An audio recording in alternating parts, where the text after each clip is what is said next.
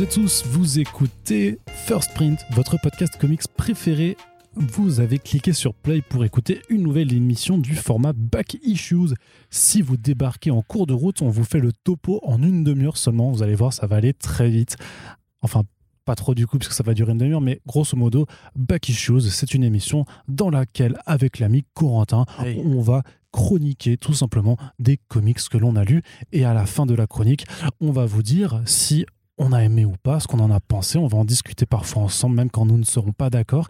Et puis euh, voilà, ce sera euh, tout simplement quelque chose à écouter à peu près n'importe quand, puisque voilà, nos avis sur les BD en général, euh, ça ne change pas des masses. En tout cas, pas pour cette édition qui se concentre sur de la VF, donc avec des albums a priori complets, des séries en cours parfois, et surtout des, des one-shots, un peu de mainstream, un peu d'indé. C'est donc les Back Issues de euh, la fin du mois d'avril qu'on enregistre aujourd'hui. Corentin est avec moi, bien entendu. Bonjour, ça va Vous, vous l'aviez entendu, mais, mais il est bien là. hein.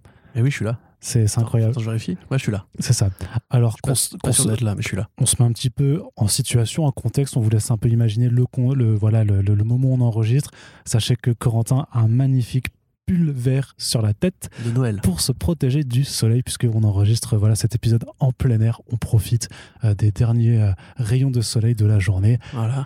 Et Arnaud est en maillot de bain. Avec Exactement. une casquette à l'envers. Exactement. Voilà. Et il me regarde complètement nu. Et c'est et C'est érection. et- Et c'est un peu bizarre. et tu- comment- comment voilà. Et c'est pour ça que nous ne faisons pas ces émissions sur Twitch, tout simplement. Voilà. Mais par contre, sur OnlyFans, si vous avez des photos d'Arnaud euh, Je avec de l'huile solaire, mais je pense que je devrais m'en ouvrir Peut-être que ce sera après le WordPress et le, et le Discord. On en reparlera dans un futur courrier des auditeurs.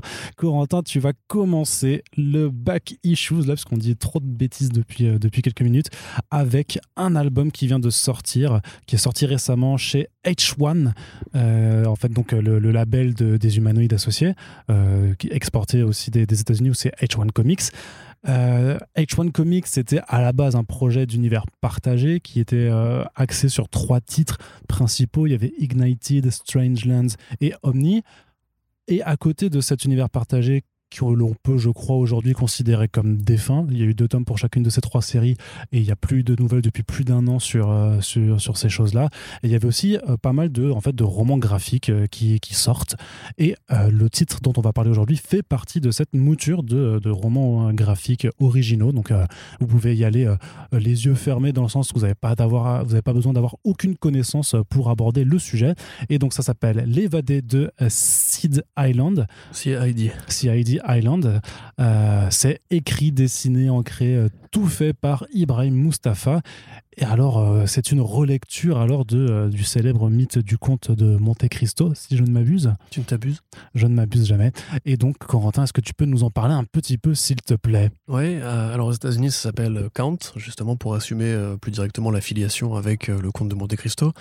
Donc pour ceux qui ne voient vraiment pas ce que c'est, euh, ce fameux roman d'Alexandre Dumas, qui d'ailleurs est l'actualité, puisqu'il fait partie lui aussi des œuvres qui ont euh, digéré un peu euh, le règne de Napoléon Ier et euh, l'ascension, excellent, de Napoléon III. Donc c'est l'histoire de Edmond Dantès qui, parce qu'il a une jolie femme et qu'il s'élève socialement, est accusé à tort d'être un bonapartiste comploteur et va aller, bah, va aller être enfermé en fait au, au château d'If à Marseille. Ma- Magnifique prison qui existe encore si vous y allez, euh, c'est au large de la, plan- de la Pointe Rouge. Euh, et donc euh, bah, là en l'occurrence c'est pareil, sauf que c'est dans un contexte de science-fiction euh, un petit peu victorienne on va dire, c'est-à-dire que c'est une sorte de croisement entre du futurisme, c'est-à-dire qu'il y a des vaisseaux volants, il y a un propos sur le côté dictatorial du pouvoir et euh, sur les technologies, des sabres, pas laser, mais des sabres, on va dire, vaporeux, des boucliers, des boucliers, comment on appelle ça, tu sais, en lumière, là, comme on a souvent dans les jeux vidéo ou quoi, il doit y avoir un nom pour ça, je ne sais pas. C'est du néon. Des boucliers au néon. Dans l'occurrence, ils sont plus translucides.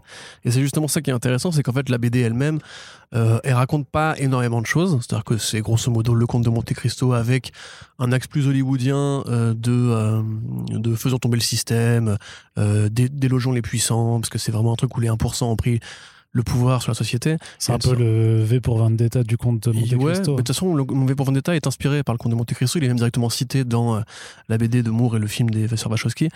Donc effectivement, c'est une œuvre qui a eu vraiment un, un rayonnement assez énorme. Et c'est ce que j'avais envie de dire, en fait, c'est que ça s'adresse plus aux gens qui aiment bien euh, cette histoire originale et qui ont envie d'avoir une sorte de filtre de science-fiction euh, posé dessus.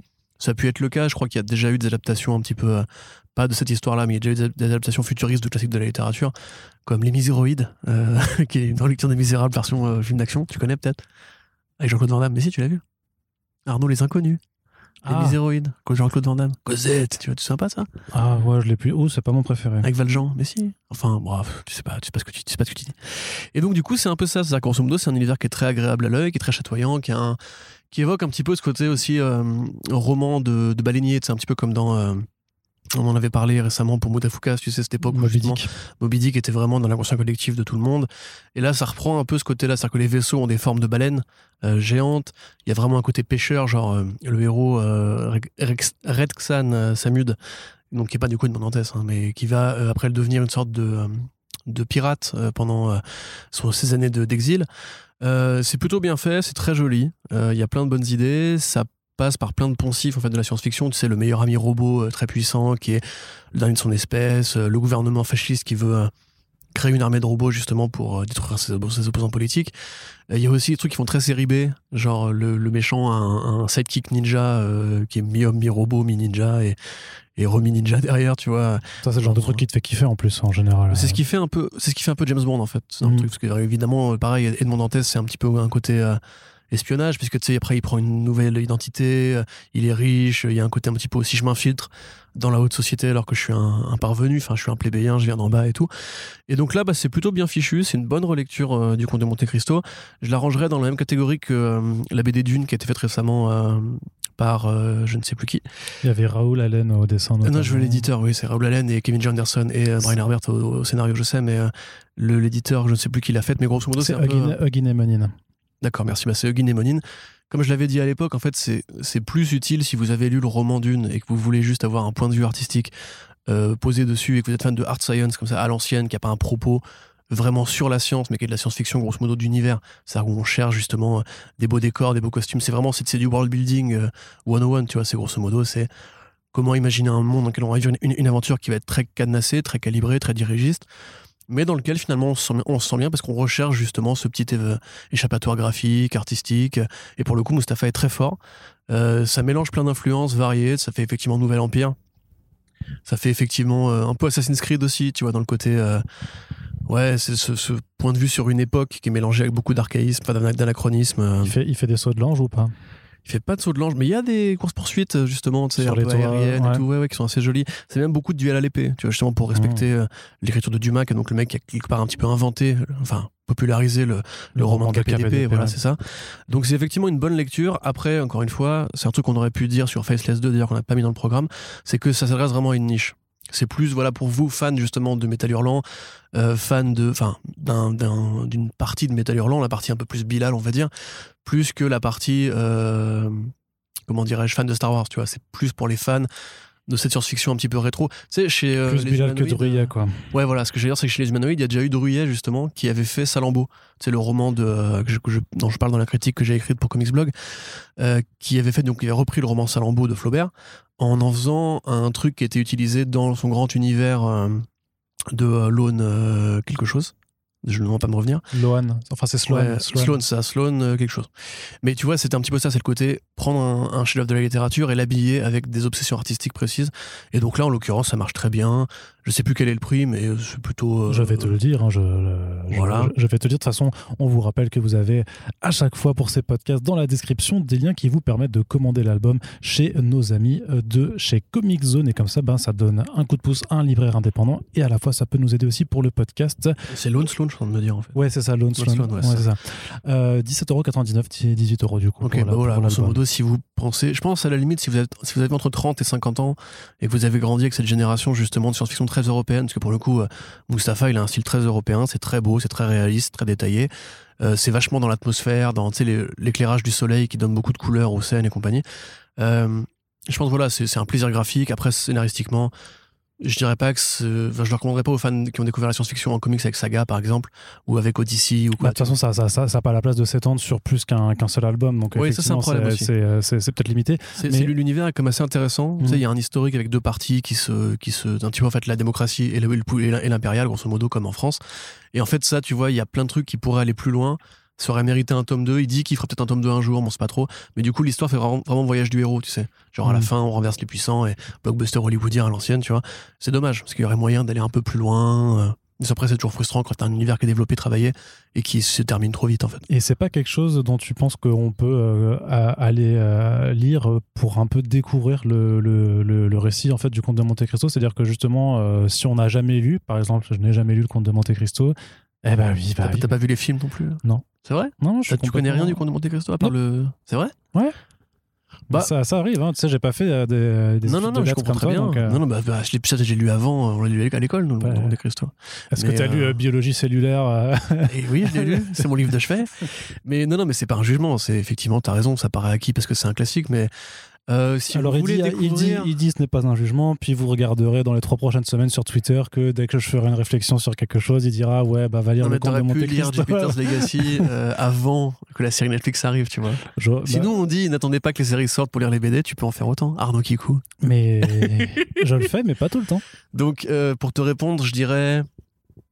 Je dirais que t'apprécieras mieux la BD si tu connais l'œuvre à la base. Même juste si tu as lu le résumé Wikipédia de l'œuvre à la base, grosso modo. Euh, parce que c'est le côté réinterprétation qui est intéressant. Tu vois, euh, je saurais pas dire, moi, tu vois, j'ai déjà lu tout ça, donc euh, j'ai du mal à avoir un, un œil neutre dessus. Par contre, je dirais que si vous avez envie de découvrir en, en BD l'héritage méta, on va dire, ou, ou diégétique du Comte de Monte Cristo, vous pouvez lire, là, du coup, c'est hors de notre ligne édito, mais 20th Century Boys de euh, Naoki Urasawa, où il y a justement euh, tout un segment qui fait euh, beaucoup de références au Comte de Monte Cristo, avec euh, le personnage barbu et chevelu euh, qui s'évade de sa prison. Donc peut-être aller plus par là si vous voulez justement en apprendre plus. Là, en l'occurrence, si vous le lisez tel quel, vous passerez à côté de plein de trucs qui sont dans le roman mais qui sont pas dans le roman graphique. Tu vois, dans toute la vie que mène après, par exemple, Dantès, qui pose un vrai... En fait, la question que pose le roman, c'est... est-ce que tu, tu te sens prêt à pardonner une fois que tu as acquis ce statut-là? Est-ce que comment tu changes le monde une fois que tu as atteint ce statut de 1% euh, qui, qui, qui t'a mis dans la merde, tu vois? Que là, pour le coup, le propos, c'est la vengeance. Chaque chapitre est coupé par une citation sur la vengeance, la vengeance, la vengeance, qui fait que du coup, c'est une lecture partielle de l'œuvre. Donc, si ça vous intéresse, oui. Après, moi, je dirais quand même, lisez Le Comte de Monte Cristo, parce que c'est pas non plus... euh, c'est pas compliqué à lire, c'est accessible. Je crois même que c'est dans, dans le domaine public aujourd'hui. Donc, euh, euh, voilà. Pour te répondre. Très bien. Mon bon kikou. Eh bien, merci Corentin Oh, pour, fait plaisir. pour, pour cette chronique. Bah oui, bah donc on vous invite à aller découvrir si ça vous intéresse. Et donc, a priori, quand même plus pour la partie graphique, un peu le, la- le world building, enfin l'interprétation de cet univers, enfin la réinterprétation de cet univers est d'autant plus appréciable si vous avez lu le bouquin. La suite de ce programme, c'est une touche de mainstream, Corentin. On va aller du côté de Panini Comics pour poser une question sur cette euh, curieuse collection de ce qu'ils appellent les Marvelverse. Donc, c'est des petits euh, albums en souple euh, qui sont proposés à un tarif vraiment très bas de euh, 7 euros, 6,95 euros de, de mémoire, si je ne m'abuse. Et donc, ils ont commencé à sortir ça cette année pour accompagner quelque part les, en fait, les, les, les séries, notamment qui arrivent avec Disney. C'est-à-dire que pour la sortie de WandaVision, ils ont fait un Marvelverse, donc ça s'appelle Marvelverse, euh, Marvelverse donc sur, sur Wanda et la Vision. Ils l'ont fait pareil pour, pour Captain, euh, enfin pour Falcon et le Winter Soldier. Et donc là, vu qu'il y a les 30 ans de Deadpool, et euh, voilà, donc Panini a sorti quelques ouvrages euh, pour, pour un peu accompagner cet anniversaire, dont le Deadpool assassin de, de Cullen Bunn qui était paru il y, a, il y a un an, le, le, le Major X de, de Rob Liefeld qui doit être absolument génial. Je t'avoue, j'ai jamais allé, jamais osé aller regarder ouais ce que ça donne. Ah non, C'est pas bien. c'est pas génial. C'est pas bien. et donc voilà, et pour, pour ces 30 ans de Deadpool aussi, ben, il y a un Marvelverse euh, sur Deadpool qui, qui est sorti. Donc euh, petit prix, quatre numéros dedans qui sont compris. Donc euh, une histoire de Deadpool qui, doit aller, euh, qui, a, qui est dépêché pour aller euh, buter le Père Noël. Euh, Il y a deux annuaux le- qui sont présents. Donc un où en fait Deadpool rencontre un- une sorte de personnage qui s'appelle Madcap qui est très semblable à lui dans le côté méta loufoque. Un deuxième où tout ça, un- le deuxième c'est C'est Deadpool euh, 7 de 2018, Les Foires au Carnage. Deadpool euh, 2, euh, Annual 2 de Ouais, 2014, c'est celui-là. Spy Deadpool. Donc avec Christopher Hastings et Jacob Camagni. Deadpool 2008 49.1, la comédie musicale yes. de Daniel Way. Et Deadpool Annual 2014 1, Les Voix dans ma tête de Ben Hacker et Evan Shainer. C'est cela. Donc euh, pour te répondre, Voilà, parce que tu la- posé la question déjà? Non, j'ai pas encore posé la la question. Non, non. Donc la question vraiment de savoir, c'est que est-ce que vraiment dans, dans, dans l'idée éditoriale de se dire ce genre de petit volume, c'est le truc que tu trouves, euh, voilà, qui est pas très cher, et tu dis ah je connais pas le personnage, je vais le prendre, je vais lire la chose, et c'est l'idée, c'est de donner. La chose, c'est fantastique fort. C'est vrai, c'est vrai, c'est pas mal, c'est pas mal. Merci. Tu- mais tu prends le pied, tu vois, tu commences à, à prendre le pied sur, sur mon humour. Et quelque part, ça me fait plaisir. Donc la question, je vais réussir à la poser, c'est de savoir si ça fonctionne pour toi, à ton avis, en tant que nouveau lecteur, que lecteur un peu profane. Est-ce que tu trouves un intérêt réellement éditorial à, à proposer ce genre de petits, euh, petits, de petits fascicules, en fait Hum, je pense. Enfin, moi, non. Je pense que non. Après, je- on peut me donner tort. Je trouve qu'il y a un mec qui va me dire. Bah dans non, cinq parce que tort, c'est- ouais, extraordinaire. qui va me dire dans Tu 5 vois, ans. euh, ouais, moi, j'ai découvert par Deadpool 1, enfin Deadpool par ce Marvelverse là, et du coup, maintenant, je suis lecteur régulier, donc ça peut arriver. Je dis pas le contraire. Mais là, Panini, par exemple, fait déjà des offres découvertes. euh, tu vois, avec le Spider-Man Blue, le Daredevil. Alors oui, ça c'est euh, c'est une offre particulière en, en ce moment qui s'appelle le printemps des comics. Voilà, ouais. c'est ça, mais c'est des récits complets. Enfin, Mm. ou des arcs complets. Et ça, pour le coup, je trouve ça plus intéressant parce que pour moi, si tu veux découvrir Deadpool, je comprends que le prix soit un frein, évidemment, mais il n'y a pas d'autre solution que de lire du Deadpool. Là, prendre des numéros éparpillés, en plus par des auteurs qui n'ont rien à voir entre eux, tu vas pas forcément savoir par où le, par où le prendre, pour commencer, parce que c'est des trucs qui n'ont rien à voir entre eux généralement. Il y a plein de Deadpool différents, il y a plein d'ambiances de Deadpool différentes. Euh, Il y a déjà une offre Deadpool qui est assez complète en France, je trouve, euh, mine de rien quelque part, est-ce que quand t'es pas un lecteur régulier, tu t'intéresses vraiment aux 30 ans du personnage? Je pense pas non plus. À mon sens, si vous voulez découvrir Deadpool, lisez le Club Non, des 5, c'est- c'est pas lisez forcément que Deadpool tu, Max. euh, euh, que tu t'intéresses au personnage, mais disons que tu peux être un lecteur plus ou moins euh, régulier de Marvel, que tu n'as jamais encore lu de Deadpool, et tu dis, ah bah tiens, voilà l'occasion de, de sauter le pas, de franchir la chose. Mais Moi, je pense que c'est plus un truc qui s'adresse aux lecteurs occasionnels qui sont intéressés par les comics, mais qui n'ont pas forcément euh, ni le budget, ni le temps, ni l'envie de s'y intéresser vraiment. euh, Ah, donc les, durablement. les- les vrais profanes. c'est ça, voilà, qui vont choper le numéro pour se dire que ça les valide quelque part dans leur envie d'en découvrir plus. Après, est-ce que ça se convertit derrière en acte de euh, d'achat pérenne, on va dire? Je pense pas. Ça, c'est À le pari. avis, euh, Mais, mais moi, je j'ai été comme ça, tu vois, une époque. C'est-à-dire qu'à une époque, il y avait les Marvel classiques tu sais, qui sortaient régulièrement chez Panini, qui étaient des, des floppies, quoi, enfin des, des singles, grosso modo, où il y avait souvent une, deux, trois singles maximum dedans. J'ai été ce mec qui, à l'époque où je lisais pas de Marvel du tout, par exemple, quand je prenais des, des, des convois SNCF, enfin des- le train, les convois SNCF, quand je prenais le train, j'en chopais un, c'est pour me dire, moi j'aime bien les super-héros, donc je vais peut-être, juste voir un peu, etc. Et je suis pas je, je suis pas converti derrière, en fait. Ça m'a pas donné envie, ça m'a juste calé un creux, un appétit que j'avais à ce moment-là. Et derrière, il a fallu vraiment que je me transforme en lecteur, enfin en, en assidu, grosso modo, et de DC ensuite de Marvel, pour vraiment euh, que ça marche. Donc, moi, je dirais, franchement, si vous avez un choix à faire, si vous avez que 7 balles à mettre euh, en comics ce mois-ci, déjà désolé, c'est la, crise, c'est dur. Euh, achetez plutôt Spider-Man Blue, Daredevil Yellow, tu vois, par exemple. Parce que c'est là que pour moi, il y a un début, un milieu, une fin, euh, c'est un classique euh, intemporel, Ouais. et le rapport prix-page est excellent, tu vois. Bah, pour le coup, surtout qu'en plus, euh, mais après, c'est une opération très particulière qui est ponctuelle, qui, euh, qui est pas, alors que ceux-là, tu devrais les retrouver plus, plus longtemps dans, dans le commerce. Et, et c'est, mais oui, c'est sûr que le là, en, en ce moment, le, le format cartonné, avec effectivement quelques récits absolument incontournables, ou quelques très bons débuts de run aussi, hein, parce que tu as aussi tu sais, le premier tome du Venom de, de Donny Cates. Et j'ai écrit pour Marvel, Rod, que tu racontes? Ah, c'est bien, c'est bien, Corentin. C'est pour toi, bébé. Ah non, mais tu, tu m'as mon propre jeu, c'est, c'est très très fort. Mais Oui, euh, c'est relou, après tu perds le fil et tout. ouais, c'est vrai. C'est un peu ce qui est en train de se passer, mais moi je suis. Enfin, je trouvais quand même qu'en tout cas dans le choix des numéros là-dedans, ça te permettait quand même d'avoir un bon aperçu de ce qu'est le personnage. Alors il y a quand même une faute majeure, à mon sens, si le but c'est vraiment de faire découvrir le personnage à des, à des, à des lecteurs profanes. Après, je peux comprendre qu'il n'y ait pas la place ou qu'il n'y ait pas eu les moyens de, de, de prendre un, un mec pour rédiger de l'éditorial dessus, c'est qu'il n'y a pas d'édito en fait. Ouais. Dans les pages de, de garde, grosso modo, ça te renvoie vers d'autres albums, dont euh, l'anthologie Je suis Deadpool, qui est peut-être effectivement l'ouvrage le plus simple pour aborder le personnage vraiment par tous les bouts et savoir après ben, quel type d'histoire vous, vous, vous plaît.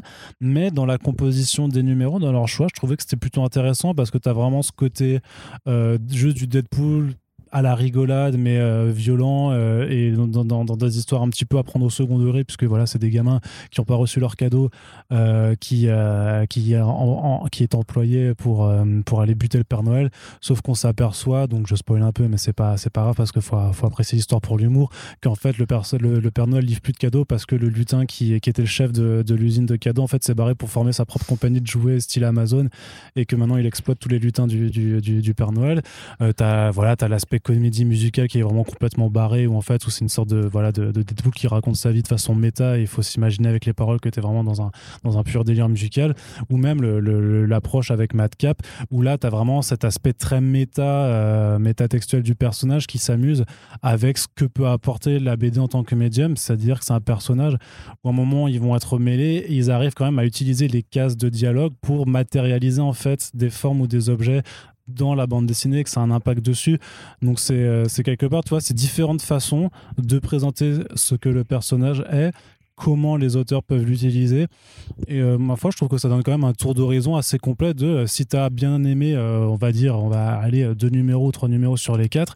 Bah là, effectivement, tu peux passer à l'étape supérieure et économiser pendant deux mois pour avoir 14 euros, puis un troisième pour avoir 21, parce que les bouquins de Penny sont un peu plus chers. Et après, tu peux passer, tu vois, à l'achat d'un tome plus régulier. Oui, tu es d'accord? Je suis d'accord. D'accord. Eh bien, ben, du coup, on va même pas pouvoir. Ça me va. On va, même pas pouvoir débattre. Très bien, Corentin. Bah écoutez, en tout cas, voilà, si vous avez euh, des petites pièces qui restent dans, dans votre porte-monnaie et que vous voyez sans librairie, ça peut être quelque part euh, voilà une, option en tout cas pour à la fois soit vous-même aller découvrir quelque chose en rapport à, voilà avec euh, une quelconque actualité ou même voilà si vous êtes généreux que vous ne comptez pas vos sous et eh bien plutôt que d'aller acheter un kebab pour boucher vos artères offrez peut-être un, petit Marvel Verse à, vos proches. Et ne mangez pas, du coup. Et ne mangez pas. vous mangez les pages du bouquin. C'est moins digeste quand même. Comme ça cale. C'est vrai. Tu vois on passe à la suite. Allez. On passe à la suite, toujours du mainstream. Grosse licence, grosse exploitation avec le tome de Deceased Hope at World's End de Tom Taylor et de beaucoup d'artistes. Alors, qu'est-ce que c'est Deceased? C'est la grosse saga Marvel Zombies mais chez DC qui a très bien fonctionné, qui est mené par Tom Taylor, donc auteur à succès de Injustice, de Suicide Squad, de Nightwing. Hellblazer Rise and Fall. De Hellblazer Rise and Fall également. Et donc, en fait, euh, bah, DC, c'est dessiné par euh, Trevor Hersin en général. Il y a une première saga, une première mini-série qui a été faite. Après, il y avait eu un spin-off qui avait été fait qui racontait la même histoire, mais du point de vue des méchants. Donc l'histoire, grosso modo, c'est que la Terre, en fait, est envahie par une forme corrompue de l'équation d'antivie qui transforme tous ceux qui sont touchés par elle en, euh, des, zombies, tout simplement. Et le problème, c'est que c'est une équation qui se transmet par les signaux numériques. Donc voilà, dès que tu regardes ton smartphone, paf, tu deviens un zombie. Et le truc, c'est que ça touche aussi bien les êtres humains que les super-héros. Donc autant quand il y a des euh, mecs comme moi et Corentin qui sommes contaminés, c'est relou, mais ça se gère. Autant quand c'est Black Adam, quand c'est Superman ou ce genre de choses, c'est un petit peu plus compliqué à gérer. Et donc, euh, ce qui s'est passé, c'est qu'un deuxième volume était, était prévu, mais l'année dernière, au printemps 2020, euh, pour répondre en fait à la crise euh, que subissait toute l'industrie, tout le marché américain, DC avait dans un premier temps fait sécession de Diamond Comics pour continuer à livrer des comics au format papier, mais ils ont aussi mis un gros effort pour développer plus leur gamme de comics en numérique pour se faire de la thune, tout simplement parce que l'argent ne fait pas le bonheur, mais à un moment, il faut bien payer le loyer.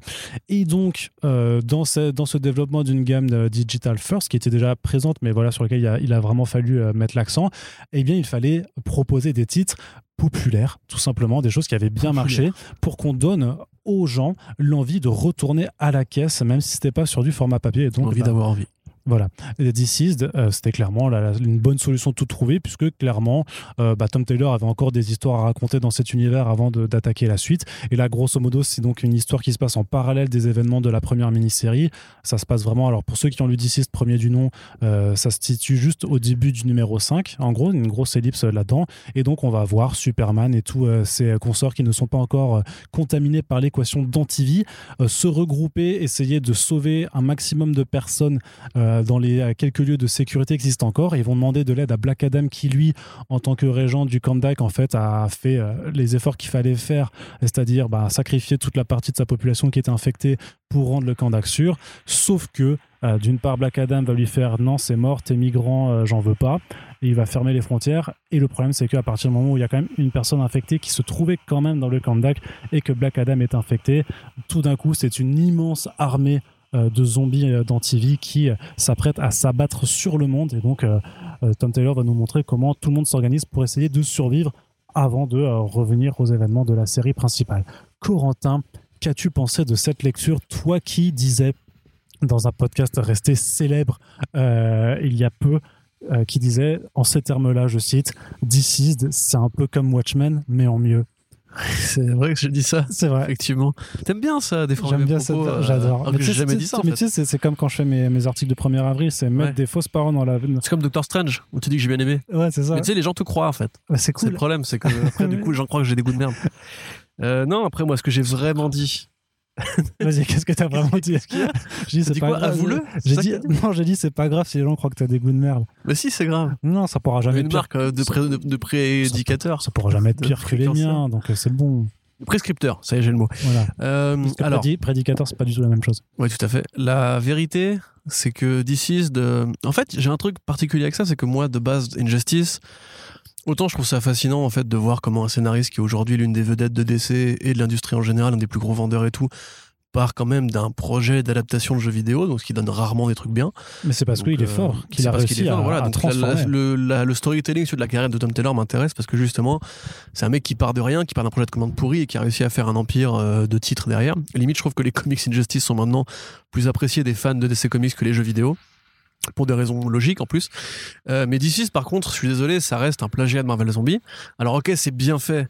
Mais moi, déjà de base, euh, tout mélanger comme ça, les zombies, les super-héros, je trouvais ça rigolo quand Kirkman le faisait parce qu'il le faisait vraiment comme, comme un gros cynique. Et depuis Kirkman, il n'y a rien eu de bien sur Marvel Zombie en vérité.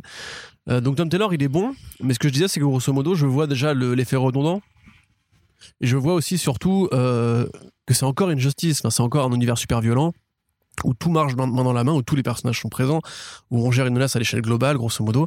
Et c'est vrai que ça, j'aime moins chez lui. Je préfère quand il se- s'intéresse à des personnages plus localisés, sur des runs où il, où il gère une petite équipe ou un seul héros.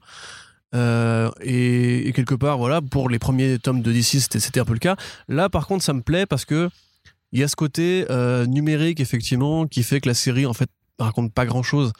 Elle est juste là pour, pour, pour occuper le terrain, on va dire. C'est ce que ouais, c'était le cas du moins pour la numérique, puisque là, on, Voilà, parle d'une sortie papier. Et là, il se fait plaisir parce que euh, il y a plein de trucs qui sont cool, tu vois. Genre, en fait, c'est un mec qui sait faire plaisir. C'est le truc, c'est qu'il il est fort là-dedans. C'est que c'est comme dans le numéro 1 de Nightwing, euh, mais qui était de lui aussi, non? Oui, monsieur. Voilà. Oui, oui. Où, tu sais, il y a la lettre, tu vois, où tout le monde dit, ah, putain, c'est facile en fait, mais ça marche. Ouais. Tu vois, mais c'est facile, mais ça marche. Et ben là, c'est pareil. T'as t'as la scène avec les Super Sons, par exemple, euh, avec euh, les tombes.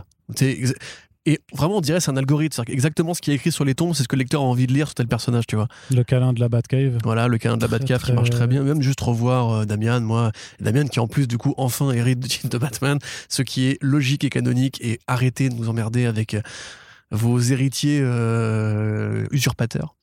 Mais non, en fait, je trouve ça cool, si tu veux, c'est bien dialogué, c'est bien rythmé, il y a plein de vannes rigolotes, l'avion invisible, euh, Kiteman aussi, qui fait un petit caméo, qui est, qui est super marrant.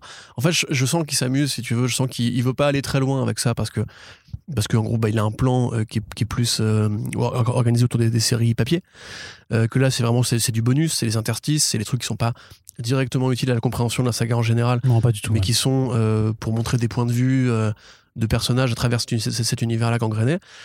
Et en tant que tel, ça marche, ouais. Ouais. J'aurais préféré un seul artiste, mais du coup, bah, il y aurait- moins de numéros, mécaniquement.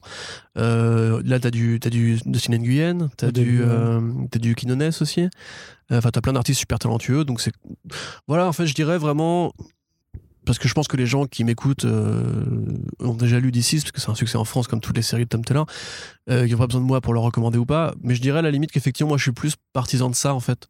C'est genre un petit feuilleton qui s'autorise. ça, c'est un euh, truc de Stephen King. donc, qui euh, s'autorise. Non, mais là, pour le coup, non, ça marche va. pas. frère. Vas-y, tu, Tu je mets- suis plus partisan de peux- ça. tu peux, faire la blague tout- toutes les trois phrases, du coup. Le mot est beaucoup, beaucoup trop utile, tu vois. Oui, bah, bien sûr. Mais je l'ai fait juste une fois. D'accord, très bien. Mais ne la refais plus alors. J'espère que les, vo- les, vo- les voitures ne s'entendent pas dans le fond parce qu'il y a Non, non, non, non. un embouteillage sur le périph. Donc, euh, parce que nous sommes sur le périph actuellement. Arnaud est à poil sur le périph. Voilà. Il y a plein de gens qui nous écoutent ça en mode genre waouh et qui nous envoient de l'argent aussi. C'est ça. Voilà. Donc, Il y a euh, des flics qui arrivent, ils ont l'air d'être moins contents. non, ils ont l'air contents. Euh, donc voilà, c'est plus, moi je dirais, si vous êtes comme moi et que vous n'êtes pas trop diciste, mais que vous aimez le style, le style, le style là, là, là, de Tom Taylor qui régale, qui fait du fanservice, qui marche et qui arrive à, à saisir les bons sentiments. En fait, quand je lis ça, je me dis qu'il faudrait que, Tom Taylor ait une série de Justice League. Parce qu'il sait gérer ses relations entre les personnages, il a une très bonne compréhension de l'univers DC et il sait exactement donner. Tu vois, ce que Joe Jones a un peu perdu. Il sait donner la réplique qui sonne juste et que le lecteur attend en fait de, de lire, même si c'est un truc que tu as déjà vu dix fois, t'es quand même content de le retrouver et tout. Donc euh, tel quel, non, c'est un bon album. Euh, c'est pas le plus utile, euh, j'imagine, mais Non, moi je, Moi, je ça le conseillerais plutôt, plutôt à réserver aux fans de, de, de l'univers. Effectivement, bon, après, techniquement, Injustice, c'était déjà un truc de Justice League, parce qu'il y avait vraiment tous les héros. Enfin, c'est même encore plus choral que ça. je veux dire en canon. Ouais, ouais, ouais. Mais euh, Après, ce qui est, ce qui est vraiment appréciable là-dedans, c'est vraiment cette façon qu'il a de savoir utiliser les personnages, à la fois d'aller chercher donc des personnages bien connus que- dont il maîtrise l'écriture, clairement. Parce que voilà, ce que tu disais par exemple sur, Da- sur Damian Wayne, c'est que Clairement, c'est les X-Men. il. euh, Clairement. Ouais, c'est vrai. Parce qu'il a compris, il a compris en fait comment écrire chacun de ses personnages, mais surtout que là, il utilise vraiment, il va vraiment chercher à droite à gauche des, euh, des persos qu'on a vraiment plus l'habitude de voir euh, et il en fait une bonne utilisation en fait de, de- des pouvoirs euh, de chacun. T'as par exemple le, le Pied Piper, je sais plus, je sais plus comment on l'appelle en Pied Piper? Pied Piper. Pied Piper. euh, C'est le flûtiste là. Le... Oui, je vois. Ouais. Bah, je crois que c'est le flûtiste, non, VS Ouais, je sais pas comment ils l'ont traduit. euh. le, le joueur de flûte de Aplin. Ouais, c'est ça le joueur, ouais, le joueur de flûte. Sur, sûrement. J'ai plus la. Pourtant, j'ai lu en Oh, le VF, Pied Piper, euh, c'est bon, c'est les BD américaines. Voilà, c'est ça. Nick. euh, Merde, quoi. Ouais. On dit pas l'homme chauve-souris. bon nom. On dit Batman. Voilà. On dit pas le surhomme. On dit Gilbertman. On dit Wolverine, on dit pas Serval. On dit pas la, la femme mystérieuse. euh, non, parce que Wonder, ça veut dire ça aussi. Non, c'est euh, Wonder, c'est quoi? Merveille. Merveille, la On femme dit pas la femme merveilleuse. merveille, tu vois. C'est non, Bizarre. ça- ça n'a aucun sens. c'est numéro de cirque, ça, femme merveille. Donc, euh, ce que je veux dire, c'est que voilà, il y a vraiment pas mal de, personnages plus ou moins typiques qui sont utilisés. Il y a une bonne utilisation des pouvoirs qui est faite. Je trouve qu'il y a toujours cet instant un peu de dramaturgie qui fonctionne très bien. En plus, Tom Tyler en profite du coup de faire cette euh, mini-série de commandes, hein, parce que c'est quand même un, vrai produit de commande qui n'était pas forcément prévu au, hasard, mais pour réintégrer des personnages qu'il a créés euh, dans son run de Suicide Squad. Donc, c'est- Aerie et Wink qui sont très bien écrits aussi, enfin parce qu'il les maîtrise de toute façon, mais qui apportent vraiment que- quelque chose de, de sympathique. Par contre, je sais pas si toi ça t'a frappé ou pas, mais j'ai vraiment trouvé par contre que euh, le contexte de sortie de cette série, euh, t'arrives pas à t'en détacher quand tu, quand tu lis les choses parce que c'est très faut s'entraider contre, l'e- contre l'ennemi qui, qui, qui est aux portes et même si tout semble perdu, faut se serrer les coudes et c'est ensemble qu'on gagnera. Et ça, enfin, c'est très Covid quoi en fait euh, dans, dans, dans le message. Il y a vraiment un côté de euh, Tom Taylor, il écrivait ça à ce moment-là, il était enfermé chez lui, savait que tout le monde était un peu enfermé bah, chez lui. l'épidémie de zombies de base, c'est une allégorie qui était souvent utilisée pour les. Ouais, mais là encore plus en fait, et bien plus que dans, que, dans, que dans les autres volumes ou que dans dans d'autres récits de ce truc. J'ai vraiment trouvé que c'était difficile de se détacher du contexte de j'ai écrit ça parce que j'étais confiné, que tout le monde d'autre était confiné. Et euh, bah, le truc, c'est que autant là, ça passe encore très bien puisqu'on est toujours confiné euh, au moment de la lecture, mais euh, que d'ici un. Mal vieillir? Ouais, c'est ça que ça. Que celui-là, particulièrement ce spin-off là, risque de mal vieillir comparé à, à- aux, aux séries, à la série principale. Je sais pas, je pas, je l'ai pas lu comme ça. Parce que si tu veux, maintenant il y a tellement de séries qui Toi, parlent tu de lu Covid. comment? Tu l'as lu. J'ai lu avec mes yeux, C'est ça. tu vois. Ah, c'est pour ça, ouais. les pages comme ça. Enfin non, je l'ai en numérique en plus. Mais euh, non, enfin je vois ce que tu veux dire. Après, quelque part, c'est justement une BD qui a été faite pour ça, entre guillemets, et puis qu'on on a besoin de ce genre de truc. Ça se trouve, ça aux États-Unis, ça a peut-être pu parler aux gens. Euh, Alors les BD ne parlent pas aux gens, hein. je, suis, je suis vraiment désolé. Tout le podcast. tout, tout le podcast, ça va être comme ça. Formidable. Euh, non, je, t'as tort. Voilà, c'est ce que je voulais dire. D'accord. Voilà, tort, c'est chez Marvel. ouais. C'est ça, exactement. Allez, on est vraiment sur de l'humour, donc ça coûte 18 euros, c'est disponible en librairie. Et ben voilà, donc à réserver aux fans de DC, de si vous avez bien kiffé, on continue avec du mainstream. Euh, de retour chez Panini, tu vas nous parler de la mini-série Spider-Man Spider-Man Noir. Noir. Donc, The New Black. Euh, oui, donc Margaret Stoll et Juan Ferreira. da- voilà. Alors petit euh, petit point historique. D'ailleurs merci à ceux qui ont commenté mon magnifique paragraphe d'intro dans la critique qui servait juste à rien, mais ça m'a fait rire. Euh, c'est vrai que pour, pour ceux qui nous lisent aussi, euh, alors pas on sur- écrit des critiques des fois. Voilà, voilà, pas, Voilà, pas- mais pas, pas- juste podcast. Non, mais disons qu'il y, a- qu'il y a une tradition parfois dans les articles de Corentin, vu qu'on bosse ensemble depuis quand même 7 ans, c'est que au fur et à mesure en fait du développement de notre relation, Corentin, dans quelques articles, s'amusait en fait à faire des introductions où il nous met en scène. Où c'est toujours la même scène, c'est toujours, c'est toujours, c'est toujours Corentin qui est, en train, qui chill. qui est en train de chiller, c'est ça? Et puis d'un coup, j'arrive et je lui demande de faire une critique et du coup, il met, il met ça en scène. Sauf qu'il l'adapte à chaque fois un peu au, généralement Ah au oui. contexte de Non, la bande attends, c'est dessinée. plus de- vieux que ça. Si tu te souviens des Silver Age of Nonsense où, euh, C'est ça, c'était je te passer pour un pontife gourou façon Midsommar où il fallait qu'on sacrifie des chèvres avant d'aller faire des articles et tout, c'était rigolo. Mais non, en fait, surtout, c'est le, le style noir. Moi, ça, ça- tu vois, genre, il m'arrive des fois, genre, j'écoute du jazz. je raconte ma vie. Il écoute du jazz, il se met sous la douche. il J'écoute Ascenseur pour l'échafaud de Miles Davis, tu sais, genre, j'ai des, monologues de privé en tête. Tu vois, c'est pour ça que Sin City, j'adore. Sin City, c'est vraiment genre musique lancinante avec un mec qui parle comme ça, au Mm. ralenti. Et Jessica m'a dit, ah là là. Puis Richard, Richard Starks. euh, Exactement, Parker aussi, effectivement. Mais du coup, ouais, euh, donc pour euh, revenir au truc, point historique. euh, donc au départ, la ligne noire, c'est donc inventé par David Hein, Fabrice Sapolsky et Carmine Di Giandomenico, qui donc ont créé Spider-Man noir à la fin, enfin milieu fin des années 2000 chez Marvel. euh, qui est donc une relecture simplement de Spider-Man dans le contexte des années 30-40, donc avant l'invention des super-héros, avant Superman, à l'époque où le genre dominant du héros populaire euh, de fiction pop, c'était justement le privé, le, Le pulp. voilà, le pulp, le, le, mais le noir même, tu vois, justement, le, le Richard Stark, comme tu disais, Parker et tout. Ces mecs qui avaient justement des guns, euh, le Shadow, tu vois, qui, parle- qui a inspiré Batman plus tard. Et même Spider-Man, on aurait dit qu'il était inspiré, enfin, il a été dit qu'il était inspiré par le personnage du Spider, qui, pareil, comme Spider-Man noir- comme Spider-Man noir, était un privé en imperméable avec un chapeau et des guns. Et euh, bon, ces séries-là ont eu du succès, il y a eu plusieurs volumes. C'est une des déclinaisons les plus populaires du, multivers arachnéen avec euh, 2000 2099, même si lui c'est plus futuriste que multivers, bref. Euh, et en l'occurrence, voilà, après ça a inspiré plein de dérivations. Il y a eu donc Punisher noir, Daredevil noir, Deadpool pulp, et pas Deadpool noir bizarrement, Iron Man noir aussi. Iron Man noir 2, euh, Scott Snyder, c'est là qu'il a démarré euh, au, grand, public, on va dire. Euh, et après ça s'est un peu arrêté parce que là, la mode était passée, entre guillemets, et donc là, avec le film Spider-Verse, dans lequel Nicolas Cage double euh, Peter Parker du multivers noir, enfin de la- de l'univers noir, ils se sont dit, bah, capitalisons là-dessus, les gens ont l'air de bien l'aimer.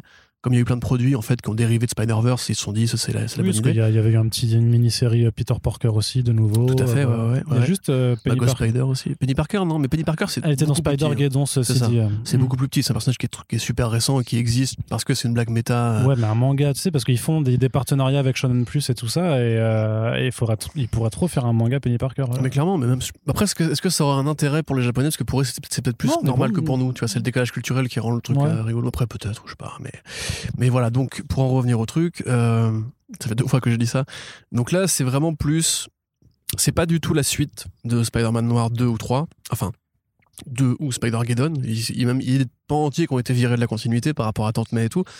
Euh, là, le Spider-Man, il assume que c'est Spider-Man, c'est-à-dire qu'il ne se cache plus au niveau de la double identité. Euh, il va y avoir un crime qui va être commis, qui va renvoyer un artefact qu'on peut trouver en Égypte antique, enfin en Égypte, en Égypte tout simplement, qui renvoie après à, l'ancienneté de l'Égypte, et euh, évidemment sur fond de nazisme, puisque c'est les années 30, etc. Donc c'est plutôt, c'est plutôt euh, bien dessiné, puisque c'est Juan Ferreira au dessin, donc qui a fait euh, notoirement euh, Go Time by Midnight, euh, Urban, toujours inédit Urban, en France, euh, putain. toujours inédit en France, c'est un scandale, c'est Voilà. vraiment, c'est insupportable. Hein. qui a aussi co-illustré le Green Arrow de Ben Percy avec Otto Schmidt, quand même, tu te rends compte de ça, incroyable, putain, ça, merde. très bien, ouais. Et puis qui a fait plein de trucs aussi dans l'horreur. C'est un mec qui aime beaucoup l'horreur graphique, l'horreur de montres, etc. Et récemment, il avait fait donc Punisher euh, Kill Crew, euh, où Punisher va dans le Grand Nord et désingue des orques et des trolls euh, à coups de machette et de M16. Parmi euh, ces travaux, euh, ju- justement dans l'horreur, on retrouve donc une trilogie de, de, de, de séries qui s'appelle Colder, qui a été regroupée en, en gros TPB chez, chez Dark Horse. qui se touche l'œil là? Ouais, c'est ça. Où c'est vraiment, c'est très crade, c'est très body horror, très très graphique, mais super intéressant, très macabre aussi. Enfin bref, c'est un dessinateur que Très personnellement talentueux, ouais. j'adore depuis Ouais. des années, qu'on a eu la chance hein, de, de rencontrer euh, lorsqu'il était passé. Tout à à- fait, ouais. Mec très ouvert, qui était l'un des premiers qui nous a dit les tarifs pour les planches. Et je trouvais ça gentil que les mecs, pour une fois, cassent la loi du silence. Mais donc, pour en revenir à.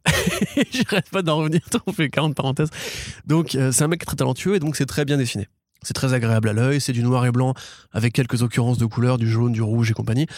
Euh, si vous êtes fan de Casablanca, si vous êtes fan de Archer, par exemple, il y a une série de la série animée Archer qui se passe. Je suis euh, désolé, faut que je te coupe encore. Quoi Parce que Casablanca, ça me rappelle juste que euh, dans le teasing, dans, dans, dans la campagne de donc- communication. non, non, mais vraiment, si, c'est marrant. Non, en vrai, c'est marrant. Dans la campagne de communication pour leur film euh, Space Jam 2, là, je sais pas quoi, vu qu'ils mélangent toutes les licences dans leur truc, ils ont fait. euh, Il y aura des. euh, La franchise la Casablanca. franchise- Ouais, je me dis toujours, mais quelle franchise Fast, Casablanca Too Casablanca, Ouais, Casablanca. Tokyo Drift, Casablanca The Casablanca. Casablanca euh, versus Kong.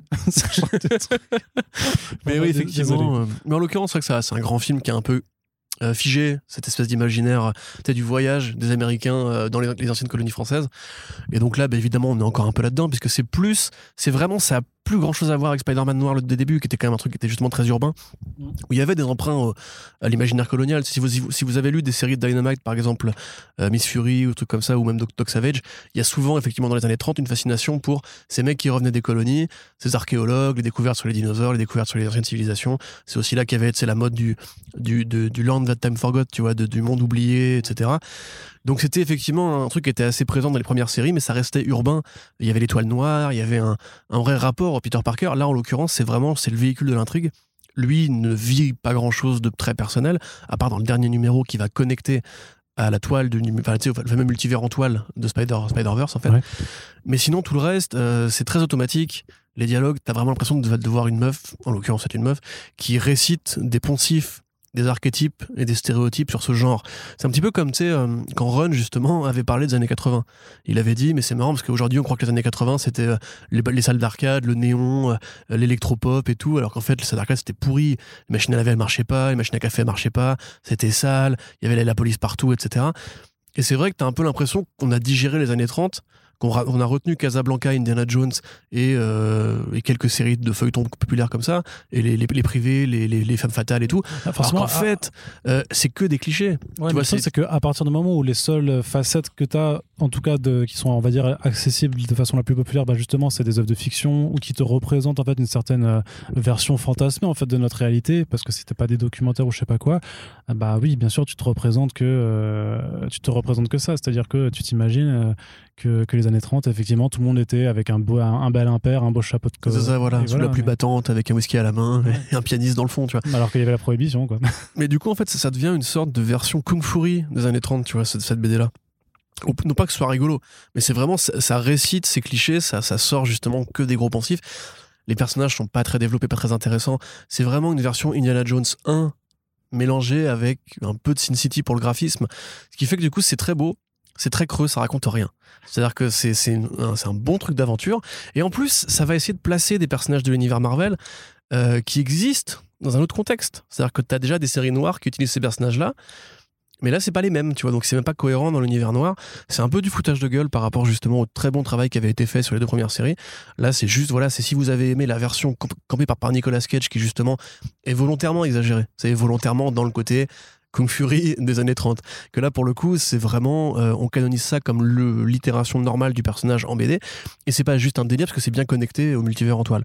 Donc, euh, j'avoue, je me suis un peu fait chier. Euh, c'est un peu trop long pour ce que ça a à dire. Ça raconte pas grand chose de neuf. Et à part être beau, en fait, t'as un peu l'impression que t'as déjà lu ça, ou t'as déjà vu ça, encore une fois. Donc je pense à la série, la série animée Archer, que peut-être vous connaissez, que donc une série d'espions. Il y a une saison dans laquelle le héros tombe dans le coma et s'imagine un délire dans les années 30, donc dans les années, euh, pas forcément prohibition, encore que si, peut-être un petit peu. Voilà, les années femme fatale, les années cabaret, les années euh, détective privé. D'ailleurs, Archer est détective privé dedans. Sauf que la différence, c'est qu'en fait, ça, c'est dans un contexte de cartoon pour adultes euh, qui assume d'être un truc comique. C'est-à-dire que là, en l'occurrence, et en plus, c'est rigolo, c'est réussi, c'est comique, effectivement, que euh, dans le contexte de Spider-Man, en fait, t'as déjà un historique différent, parce que dans les comics, il y a vraiment un truc par rapport aux années 30. Tu vois, tu, pourrais d'ailleurs imaginer que euh, tu réécrives Spider-Man comme le vrai personnage de The Spider, ou que t'écrives un Spider-Man The Shadow. C'est ce qu'avait un peu essayé de faire euh, Hein et Sapolsky. Et tu peux revenir même aux racines, en encore plus loin, en faisant un truc vraiment très bizarre, très dérangeant et tout. Là, en fait, ça prend l'angle blockbuster et le comparatif avec, euh, Indiana Jones, c'est vraiment intéressant parce que t'as les nazis, t'as les courses-poursuites, t'as le- l'exploration du tombeau, t'as tout ça et on essaye de, de mélanger ça avec le thème arachnéen pour quand même que ça reste un peu personnel. Parce qu'en plus, voilà, il y a un historique avec le, le- totem de l'araignée, pardon, avec tout ce côté un peu mystique, euh, un petit peu magico, euh, même magico-ancestral de l'araignée. Ce qui fait que, ouais, au global, c'est une déception. Euh, Juan Ferreira mérite mieux que ça, en fait, comme travaux, parce que lui, au demeurant, est très bon. Graphiquement, si vous aimez juste les belles BD, et si vous vous en foutez de Spider-Man noir aussi, hein, évidemment, si vous avez vu Spider-Verse et que vous aimez ce côté ultra exagéré, euh, caricatural que, que livre Nicolas Cage, euh, je pense qu'il y a un intérêt à la lire. Parce que je suis pas en train de dire. euh, comment dirais-je L'initiative m'intéresse, c'est ça le truc, c'est que j'ai pas envie d'être- méchant avec, j'ai vraiment envie d'aimer cette BD. Mais par contre, effectivement, si vous avez aimé les deux premiers volumes ou si vous n'avez pas lu les deux premiers volumes, peut-être plutôt aller par là, euh, ou même vers d'autres trucs noirs qui ont été faits. Deadpool Pulp, c'est intéressant. Par exemple, c'est un Deadpool qui est pas comique, euh, qui est juste un héros d'action, euh, euh, limite un peu romantique. C'est pas le meilleur, hein, qui a été fait. Daredevil Noir est beaucoup plus intéressant. Et là, le- voilà, en, en tentative de ramener un peu le- les séries noires d'outre-tombe, il y avait aussi un truc de Jerry Duggan. euh, et Ron Garnet, je crois, sur la, chose, des, quatre fantastiques. Euh, je pense qu'il y avait mieux à faire. Je pense que Juan Ferreira a mieux à faire que d'illustrer ce genre de truc-là. Après, il s'amuse. Il y a des monstres, en plus, ça qui est intéressant. Il y a des monstres, euh, un bon bestiaire de, de créatures euh, variées, enfin variées, un peu insectoïdes et tout. Euh, il y a quelques vilains qui ont été réinterprétés aussi. Donc ouais, c'est franchement c'est plutôt à la fois honnête en tant que produit justement qui a été digéré après le film pour occuper une case avec ce personnage-là, et à la fois malhonnête parce que ça respecte pas l'origine même de la ligne noire. ça respecte pas l'origine même de, de Spider-Man noir, en fait. Et donc, ouais, c'est un peu poussif, quoi. Eh bien, merci Corentin pour ce long monologue qui nous régale, qui nous fait plaisir. Donc voilà, c'est surtout voilà, vraiment un intérêt plus graphique hein, que scénaristique, mais euh, j'avoue que moi. Tu pourrais redire tout ce que j'ai dit Non, non, non. Bah, dans l'ordre inverse. Ah, je serais bien incapable d'une telle performance, Corentin. Mais donc voilà, euh, si vous kiffez les dessins de Juan Ferra, de toute façon, on imagine que vous l'avez déjà pris. En tout cas, c'est disponible chez Panini Comics pour la somme de 17 euros. Album cartonné en 100% Marvel. Et on va finir cette émission Back Issues en restant chez Panini, mais en allant du côté plus indé, puisqu'on va parler de euh, The Boys. Cher Becky, la euh, mini-série qui euh, conclut en fait ben, cette grande saga qu'est The Boys avec Garcenis qui est revenu pour huit numéros supplémentaires qui servent à la fois de préquel et de suite à la série principale, puisque voilà, on se situe dans, dans deux différentes époques temporelles. Donc c'est avec Bruce Brown au dessin, si je ne m'abuse. Tout à fait, ouais. donc qu'il avait déjà écrit, enfin qu'il avait déjà accompagné Garcenis sur Jimmy's Bastards chez Aftershock. Ouais, vachement bien. Deux tomes chez Aftershock. Traduit, Très bonne parodie de James Bond traduit par euh, euh, le commis des comics en plus, si je ne m'abuse. Nous tous Je crois. Enfin, je sais même plus. Si, si, c'est lui. il était là, on, on l'avait croisé en Angoulême, justement, il était sur le stand, le stand pardon, de Snorgle. Ouais. Euh, donc voilà. en l'occurrence, heureusement, on a aussi l'encreur de Derek Robertson qui lui ne pouvait pas être là parce qu'il travaillait sur Hellblazer Fall Donc voilà, il n'y a, pas de, y a, pas, y a, pas de problème, on va dire. Ça reste dans le, dans le style garciniste, très cartoony, très j'ai pas envie de dire volontairement moche, même s'il y a un peu de ça, pour justement faire passer, parce que Garcin a, toujours cette habitude-là de prendre des dessinateurs qui ont un style un peu cartoon, un peu. Euh, un peu crade, quoi. Un peu crade, justement, un peu comme Steve Dillon, euh, John McRae, euh, Derek Robertson, etc., qui sont des mecs qui vont du coup amoindrir un peu la violence des, situations qu'il décrit, et en même temps participer au côté cartoon de justement ce côté ce côté acide balls on the walls etc donc là effectivement on retrouve Wee Huey Bon, je vais pas forcément spoiler la fin de The Boys, mais grosso modo, à la fin, euh, il se passe un truc. Et on le retrouve dix ans plus tard, il a toujours pas réglé ces problèmes qu'il avait à l'époque. Euh, est-ce qu'il arrive vraiment à tourner la page Est-ce qu'il arrive à oublier tous les trucs qu'il a fait euh, au sein des Boys Est-ce que même est-ce que l'ombre de Butcher est pas encore un, peu avec lui Et donc, il, il, reçoit le carnet de Billy Butcher qui donc raconte un petit peu ce qui s'est passé avant le tome 1 dans lequel tu vois un peu comment Butcher a vrillé, parce que ça, je pense que c'est pas un spoil de dire que Butcher a vrillé, euh, que c'est un mec qui, au départ, te passe pour un, un peu comme Garcenis, un râleur qui aime pas les super-héros. En fait, tu t'aperçois plus tard que c'est vraiment un mec qui aime pas du tout les super-héros et que pour lui, c'est une anomalie euh, humaine. Euh, et donc, ça raconte effectivement ces deux périodes-là. Alors, c'est c'est un peu inégal, comme souvent avec Garcenis, c'est-à-dire que tu as des trucs qui sont très humains, très beau même, il y a des, très belles situations. Et euh, ça, ça, rencontre entre, encore une fois, l'humour de gamin, le côté cradingue et, abusivement violent, ce qui fait que c'est toujours, encore une fois, ce que j'avais dit comme tout à l'heure, une BD qui s'adresse à, un lectorat très particulier. Euh, ceux qui savent mettre la violence dans le contexte, euh, comprendre un petit peu ce que le mec veut dire avec quand il parle de société, parce qu'il parle beaucoup de société. Là, la série contemporaine de nous, c'est-à-dire que ça parle du Brexit, ça parle de Trump, enfin dans le présent, le, le plan du présent parle de ça, ça parle de transidentité, et c'est très particulier de voir Garcenis qui a, qui a pu être très maladroit, voire très offensant, voire très con sur ces questions-là, parler maintenant de ça avec euh, un regard qui est à la fois caustique et à la fois très bienveillant. C'est-à-dire que Huey, euh, du coup, sa meilleure pote euh, est une femme transgenre. Et donc, il y a des vannes par rapport à ça, mais c'est aussi des vannes qui sont dans un contexte. C'est-à-dire que tu vois, il y, a un côté. Huey l'accepte très bien, il est, il est soutien de, sa cause, mais en même temps, il n'ignore pas qu'il y a des transphobes qui existent. Il n'ignore pas que, comme ses deux potes, ils font encore des vannes sur le sujet euh, de l'une à l'autre. Et même ça te parle du côté comment le Brexit va impacter justement les femmes trans au Royaume-Uni pour euh, l'approvisionnement de tout ce qui est les hormones, les traitements dont elles ont besoin pour. Euh, donc c'est vraiment plutôt. T'as l'impression de, voir le mec qui a bien vieilli, tu vois. Genre, c'est pour ça que moi je le dis souvent, Garcinis c'est pas dans votre camp en fait. Quand les fachos disent Garcinis il est avec nous, c'est un mec qui aime bien qui est violent, qui aime pas se laisser faire par la, la, bonne morale populaire et tout. Non, Garcinis c'est un mec qui comprend où est le bon combat.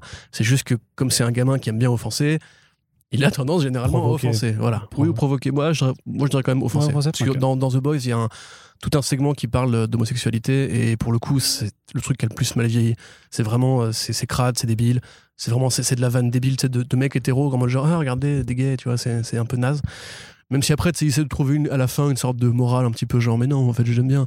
Et en fait, c'est mal branlé, quoi. T'as pas besoin de ton, ton, avis à toi. Je veux dire, Garcia, t'es un beau, t'es un grand scénariste T'as pas besoin d'avoir un avis sur tout, tu vois ce que je veux dire? Mais là, pour le coup, c'est bien dosé. Euh, ça parle du désespoir, du désespoir du présent, en fait.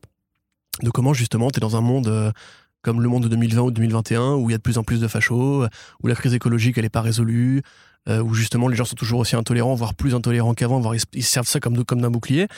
Euh, et, tu les vois justement, tu vois Huey, tu vois Annie, etc. Tu les vois tous un peu en mode euh, et quelle place on, garde nous pour l'espoir en fait dans ce monde-là. Et à côté de ça, donc as, tu reviens aux racines de The Boys avec la première formation avec Mallory. Et il y a encore ce propos toujours aussi énervé contre les super-héros, c'est-à-dire que là ça te parle carrément d'appropriation culturelle. Donc comment les Anglais ont monté un mouvement contre vote international en prenant les pires parodies. Ça te parle de tokenisme, ça te parle de comment justement euh, t'as un super-héros par exemple qui s'appelle je crois la, la Black Monate ou le, le, Black Gang ou je sais pas quoi, le Black Thug ou quoi, Black Thug je crois que c'est ça, donc le gangster noir et qui en fait on t'explique que c'est un nom raciste, que la boîte a choisi un nom raciste parce que du coup elle mise sur le stéréotype du noir gangsta et en même temps la boîte te répond ouais mais lui il se définit comme ça et c'est à lui de le dire, c'est pas à nous blancs de le faire etc. Donc tu vois en fait le côté token, tu vois le côté à la fois genre on veut se parer de bons sentiments en jouant sur une imagerie qui renvoie à des stéréotypes. Donc c'est vraiment c'est plus futé que prévu, c'est assez dense en, en seulement 8 numéros. Mais ce qui est vraiment intéressant, évidemment, au-delà de toutes ces considérations, c'est le point de vue sur l'amour de Garcenis, qui est un des grands thèmes de, de sa bibliographie, quoi qu'on veuille bien en dire. Preacher est une histoire d'amour avant d'être une histoire sur la religion. Et là, c'est bien fait. Il t'explique que, que Butcher a vrillé parce qu'il a perdu l'amour de sa vie, et que Huey, il peut s'en sortir qu'en restant avec l'amour de sa vie, tu vois. Donc c'est plutôt bien fait, c'est toujours aussi humain, c'est toujours aussi drôle. Il y a plein de saillies qui sont super marrantes. C'est toujours aussi violent. C'est honnêtement, je trouve, je trouve qu'il va encore trop, trop loin. Tu vois, c'est moi, ça me fait marrer. Tu vois, il y a vraiment des scènes de torture, de torture gratuite. C'est genre, je te torture parce que je t'aime pas. Tu vois. Et là, honnêtement, c'est là que je dis. Si je sais pas, vous avez entre 15 et 20 ans, si vous nous écoutez, que vous avez découvert la série avec, enfin, vous avez découvert la série Amazon Prime Video, qui est vraiment une version euh, sans sucre. Hein, de, ouais. Voilà, c'est la version gluten de, de The Boys. Hein. Dites-vous évidemment que ça va beaucoup plus loin. C'est vraiment, il y a quelques scènes de la série The Boys qui sont à ce niveau-là de violence, mais là c'est de la cruauté en fait, tu vois. Donc c'est à contextualiser. Après, c'est cool de voir Garcinis revenir parce que pour le coup c'est un vrai point final. Tu peux plus rien raconter après, c'est fini. Euh, donc Mmh, enfin. Jamais dire jamais, hein, Corentin. Non, non, mais là sais, pour, hein. le, pour le coup, enfin. Mais c'est compliqué de sans, sans spoiler, mais il y, a plus de place aux super-héros euh, Mhm, à- d'accord, à- ok. après ce truc-là, donc il ne peut plus raconter grand-chose, à part évidemment, oui, des, Bah, des spin-offs euh, sur d'autres personnages encore, sur euh, d'autres moments. Mais lui, il est pas très fan des suites en vrai, Garcenis. Ouais, quand mais quand tu il les fais- fait, c'est toujours parce qu'il est payé pour les faire, tu vois. Listen to me, Watch Me, Dynamite annoncer euh, Tales from the Boys euh, dans deux ans euh, non, pour se refaire Après, encore. ça pourrait euh, être marrant d'avoir, tu sais, un petit peu comme pour Spirou, des lectures d'auteurs sur The Boys, tu vois. Genre, par exemple, un mec qui serait un autre parodie, un autre parodiste, un autre satiriste, satiriste. qui pourrait récupérer un des personnages et lui faire une aventure spéciale. Moi, ça m'intéresserait, tu vois, Mark Russell, tout à fait. Mark Russell, il y a un point politique dans The Boys, ça parle de l'élection de Bush et tout, euh, qui est en l'occurrence pareil, très offensante, puisque le mec qui veut mettre à la place de Bush est un mec qui a des problèmes mentaux. Mais euh, voilà, c'est toujours pareil. Mais du coup, ouais, non, moi, je considère que pour, pour la niche des fans de Garcinis dont je suis, euh, c'est un super boulot. Ça se lit carrément bien, c'est cohérent avec le reste de la saga, c'est ça, pas, ça redconne pas trop, et ça donne une perspective plus humaine à Butcher qui quelque part en fait Enfin, The Boys, tu vois, ça démarre que- comme une blague méta, en fait. C'est-à-dire que quand The Boys démarre, c'est juste une BD qui va parler de super-héros, qui va dire pourquoi c'est pas bien les super-héros. Et puis quand ça évolue, quand je pense qu'il a vu le succès de la série, il a fini par bifurquer de lui-même vers un truc qui était plus dense, plus chargé, en réécrivant beaucoup des premiers numéros, enfin en faisant beaucoup de retcon, euh, pour en faire en fait l'histoire justement de Butcher, de Huey et du Homelander. Ce que la série du coup a, mieux digéré et mieux compris? Mais là, en l'occurrence, euh, ça te remet un point d'ancrage avant ça pour t'expliquer qu'en fait, depuis le début, c'était vraiment une histoire humaine et pas juste un gros délire avec un mec qui a un chien qui viole des gens, tu vois. Donc, euh, parce qu'il y a ça aussi, voilà, dans la, dans la, dans la BD. Du coup, voilà, enfin, c'est, je sais pas quoi dire, c'est du Garcenis. Je pense que ceux qui savent, enfin, qui aiment Garcenis sauront quoi y trouver. Euh, graphiquement, c'est toujours pareil. C'est quand tu lis du Garcenis, tu lis pas ça pour les dessins, à part quand il y a Goran Parlov. Euh, là, en l'occurrence, c'est dans les canons de ce qu'il fait habituellement. C'est de la bonne cam. Tu recommandes quand même. Ah, moi, euh, si vous êtes fan de The Boys et vous avez lu toute la série, oui, je recommande carrément. C'est même mieux que plein de tomes de The Boys. C'est-à-dire que c'est Ok. c'est moins absurde, c'est moins débile, c'est moins déjanté, mais le propos est toujours le même. C'est toujours aussi énervé contre le mainstream. C'est toujours aussi intelligent dans la façon dont les personnages sont pris au sérieux. Parce que c'est vrai que c'est un truc qu'on fait, enfin, c'est un reproche qu'on fait souvent à Garcinis par rapport à Punisher, tu vois. C'est qu'on lui dit, t'es le seul qui, grosso modo, t'obstine à revenir sur Frank Castle et l'écrit euh, comme une ordure qui, en fait, à laquelle tu peux t'attacher. Parce que tu l'écris tellement bien que, même si c'est un facho, tu peux t'attacher à lui, même si moi je suis pas un facho, tu vois, j'adore ce qu'il a fait sur, sur le Punisher. Et euh, parce que Garcinis, il arrive, tu veux, à écrire des personnages avec, lesquels il n'est pas d'accord, à juste insérer ce qu'il aime bien chez eux pour du coup les rendre plus intéressants. et du coup bah assumer que ce soit juste des gros salauds mais que lui bah il ne juge pas les gros salauds enfin en tout cas c'est pas ces personnages là à lui donc euh, c'est toujours aussi bien fait je dis c'est intéressant d'avoir euh, un mec qui comme ça arrive à écrire des vrais enfoirés des vrais anti-héros et leur donner du corps une identité une voix une trajectoire qui est cohérente et même parfois c'est un peu inquiétant parce que tu te mets un peu à leur place tu vois tu te dis euh, ouais c'est vrai que c'est pas faux alors c'est pour ça que je dis à ne pas, à ne pas mettre en- entre toutes les mains mais généralement toutes les BD de Garcenis il faut toujours soit comprendre d'où il vient ce qu'il veut dire ce qu'il veut faire Oui, il faut prendre un peu de recul aussi. euh, voilà, c'est un, pas peu des- comme- c'est un peu comme le rap, tu vois. C'est-à-dire que le rap, t'as plein de textes qui sont homophobes, qui sont misogynes. Moi, je suis pas d'accord avec. Mais euh, dans un contexte, si tu veux, musical ou dans un truc qui, grosso modo, est du storytelling, du personnage, de la mise en contexte, ou même simplement, en fait, une envie de, de- d'être con, tu vois, parce que ça existe, l'envie d'être con. Des fois, t'as envie d'être con, tu vois. Euh, tu peux le comprendre, mais il faut jamais prendre ça au premier degré. Et en l'occurrence, The Boys, tu prends les personnages au premier degré, mais le propos, etc., c'est pris dans un storytelling plus diffus sur comment le Marvel et DC arnaquent les auteurs, comment eux ils font des personnages pour faire de l'argent et pas forcément parce qu'ils ont un truc à raconter. Et pareil pour la politique, euh, le- tu peux être totalement en désaccord avec ce que dit Garcianis en général, mais juste comprendre que lui, il a juste envie d'avoir un médium qui est la BD pour s'exprimer. Et moi, ça me va, tu vois. Mais je dis vraiment, euh, ne lisez, ne filez pas ça. Si vous êtes justement dans des idéaux très progressistes et compagnie, vous allez lire ça, vous allez taper un rente. C'est normal. Et rien ne vous l'interdit, parce que vous demeurant, vous avez le droit d'avoir un avis sur un mec qui a entre 40 et 50 ans et qui continue à parler de société comme si il était entre guillemets dans la niche des gens que ça concerne encore aujourd'hui. Mais ce qu'il fait, il le fait bien, proprement et honnêtement, et ça, du coup, on on peut pas lui enlever. Très bien, Corentin. Très très bien. T'en as Également- pensé quoi Ah bah je l'ai pas lu. c'est pour ça, moi, faut que je finisse The Boys, euh, la série principale. Je suis dans, je suis dans le tome 5. Ah ouais, Ouais. t'as t'es loin alors. Non, non, mais dans le gros. Dans, dans, dans Ah les oui, gros, oui. dans Donc le- genre dans numéro le 30-40 gros- Ouais. Non, j'ai T'as été jusqu'à. Mallory déjà Euh, Non, mais là, là j'étais en train de finir Hérogasme. Ouais. Déjà. Ah, c'est le début, Hérogasme. C'est en numéro 20, 21. Enfin, c'est entre le numéro 20 et 21. Ouais. Ouais. Ok. Bah, tu. J'ai encore du chemin à T'es parcourir. encore à la période où c'est juste une parodie. Où Ouais. il n'y a pas encore un vrai truc euh, de fond. Non, c'est ça. Mais il faut, il faut prendre son temps aussi et je le prends. Je Ce n'était pas du tout un pour jugement. Ce euh, n'était pas du tout. C'est déjà bien d'avoir été jusqu'à Hérogasme. hein. C'est vrai. Bah merci. Merci de ton compliment. Merci de ton soutien, Corentin. Je, je le prends en note. Ça, c'est pas souvent. parce que par contre, c'est vrai qu'on a déjà eu le débat plein de fois, notamment d'ailleurs avec Fadiga une fois, sur le côté The Boys pour plein de gens, et même tu sais, euh, Mob aussi, enfin Sipan.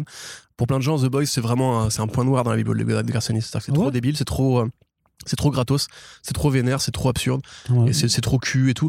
Et je peux le comprendre. C'est là qu'il j'aime bien ce il a genre de, inséré beaucoup de de- trucs. euh. Moi j'aime bien ce genre de délire cathartique en fait. Vraiment, mais par rapport, va. tu vois, à Hitman ou par rapport à Preacher, forcément, Mhm. c'est quand même c'est vraiment c'est du South Park tu vois c'est vraiment le truc qui- où il a mis toute sa colère et tout son son acidité euh, tu sais, il crache sur la gueule tu Mm. vois enfin il crache sur la gueule de DC etc donc et pour plein de gens c'est pas le meilleur truc à l'air de En même Garcenis temps, il, il s'est fait virer, enfin, son titre s'est fait virer de chez DC Oui, tout à fait, à cause de tout ça, donc tu, voilà. peux, tu peux comprendre Mais je, moi je comprends très bien si tu veux je suis un je suis un, Zouz comme je suis un Miller Zouz tu vois mais pour beaucoup de gens c'est pas le truc le plus évident hein.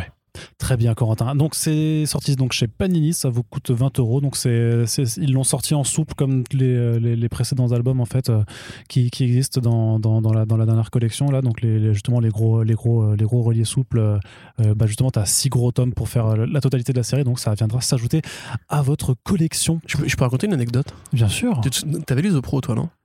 The Pro, j'ai- Garcenis, ouais, alors euh, c'est avec euh, l'héroïne euh, qui est prostituée oui C'est ça, c'est ça. une super prostituée.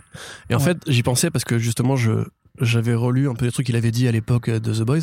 Et il expliquait si tu veux que pour la promo de The Pro Amanda Conner donc c'est Amanda Conner qui proposait ça elle lui a dit si tu veux on fait un truc. Pour la promo on va à San Diego Comic Con. On prend un petit un petit isoloir. On propose aux geekos de ramener leur exemplaire de BD et on, on loue une prostituée qui tape une pipe au lecteur qui, qui recrache sur la BD et après du coup euh, on leur signe juste en dessous et, même Garcenis qui est quand même un mec très bizarre tu vois il avait dit à Amanda Conner mais ça va pas t'es malade Ouais, ça- non, et cette anecdote là elle se trouve dans la préface euh, de The Pro en, en édition VO et vous pouvez la lire et comment il raconte ça mais c'est incroyable Enfin, c'est c'est une, une- une nouvelle limite tu vois c'est donc même lui tu vois il a des limites en vrai C'est vrai. Eh ben, on est ravis de l'apprendre en tout cas. On espère en tout cas que ce Back Issues vous a plu, que l'une ou l'autre de ces sorties vous intéresse ou en tout cas vous intéresse après nous avoir écouté. N'hésitez pas à nous dire sur les réseaux sociaux euh, si vous avez pris l'une ou l'autre de ces euh, bandes dessinées. Et en tout cas, bah, sinon, n'hésitez pas à nous dire juste ce que vous avez lu récemment. Euh, ça nous intéresse également. Oui. Et on vous dit à très bientôt pour le prochain podcast. Salut salut